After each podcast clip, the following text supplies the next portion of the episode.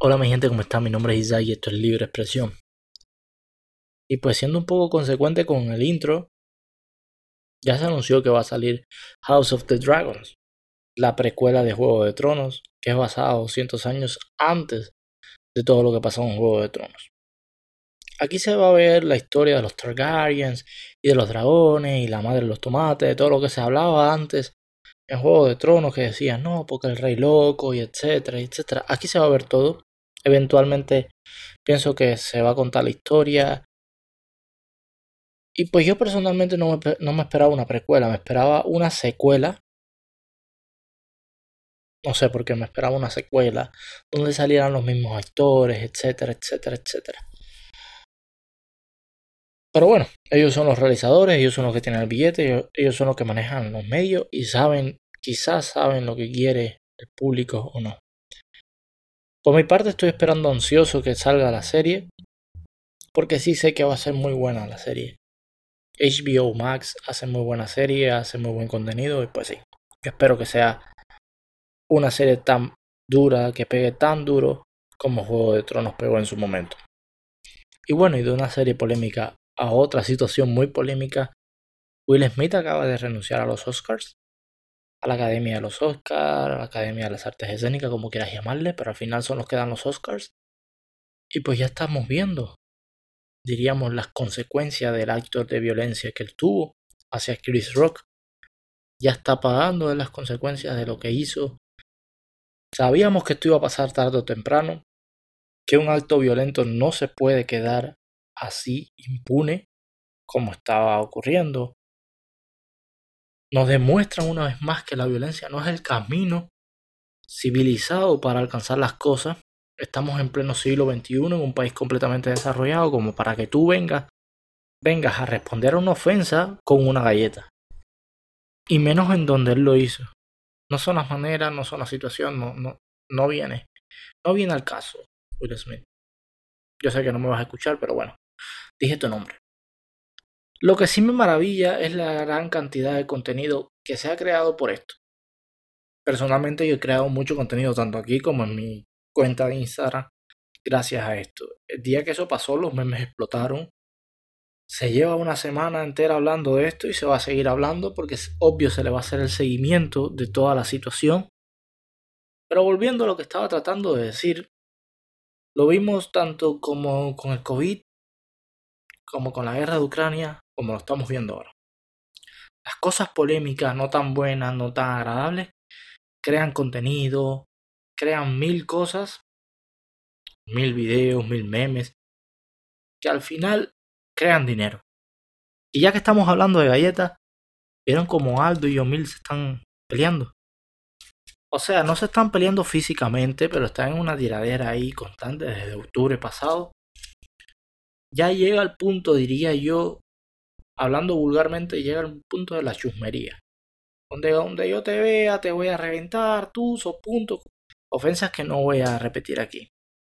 No me gusta, no me gusta escuchar esto entre dos cantantes, entre dos cantantes urbanos. Me gustaría más escuchar una tiradera. O sea, ya sé que sacaron una, pero ya, si sacaste una, saca otro. No estés sacando directa cada dos días cagándote la madre de uno o cagándote la madre del otro. Saca una tiradera, se te ocurre otra, saca otra tiradera, crea contenido que se pueda consumir de una mejor manera. Y también lo que está trending es la leche de cucaracha. Se hizo polémico eso que salió en un periódico de Cuba, que la leche de cucaracha es muy nutricional y etcétera, etcétera. A ver, antes de, antes de todo, decir que no es la leche de la cucaracha, porque la leche no es un, la cucaracha, perdón, no es un mamífero, o sea, no da leche. Es una secreción que suelta una especie específica, para la redundancia, de cucaracha que se puede consumir. Científicamente sí se puede consumir. Ahora que tú la quieras consumir o que yo la vaya a consumir, no lo creo. Yo personalmente no la, no la pienso consumir me parece asqueroso. Bueno, ya eso hablé hace el podcast, el podcast anterior hablé de eso. Y no lo voy a mencionar de nuevo, solamente